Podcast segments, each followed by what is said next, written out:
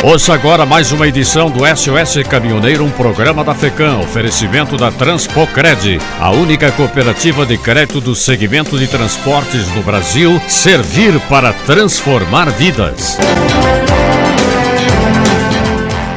O ministro Tarcísio de Freitas diz que o governo federal vai acabar com os atravessadores dos fretes. O ministro participou recentemente de audiência na Comissão de Viação e Transportes da Câmara dos Deputados. Durante mais de cinco horas, ele apresentou os principais projetos e ações do Ministério da Infraestrutura, prestou contas e respondeu aos questionamentos dos parlamentares. Ainda durante a audiência, destacou a importância da desburocratização do setor do transporte rodoviário para os caminhoneiros e uma das medidas em estudo é o lançamento de um documento único de transporte eletrônico, inicialmente no estado do Espírito Santo, que vai retirar os atravessadores do processo do frete de cargas. A intenção é diminuir as atividades do atravessador, que, segundo ele, fica com o dinheiro do frete do transporte de cargas.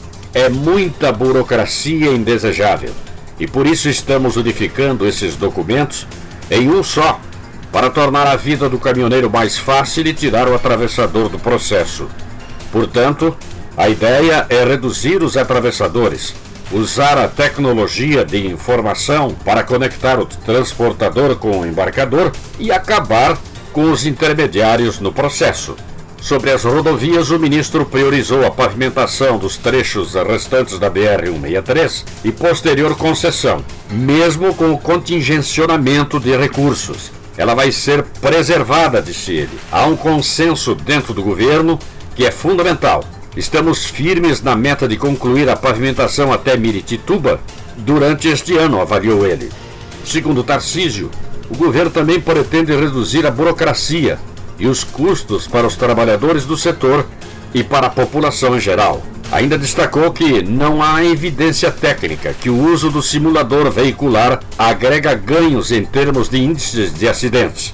De acordo com o ministro, um piloto da Força Aérea Brasileira, por exemplo, não precisa passar por teste com simulador de voo para exercer a profissão. Por isso, o equipamento não é necessário para os aspirantes a condutores de automóveis. Não há evidência técnica que o uso do simulador agrega ganhos em termos de índices de acidentes. A gente quer corrigir isso tecnicamente e vai ter espaço para debate. A desburocratização não vai significar a precarização da formação do condutor, destacou. Esta foi mais uma edição do SOS Caminhoneiro, um programa da FECAM, oferecimento da Transpocred, a única cooperativa de crédito do segmento de transporte no Brasil. Servir para transformar vidas.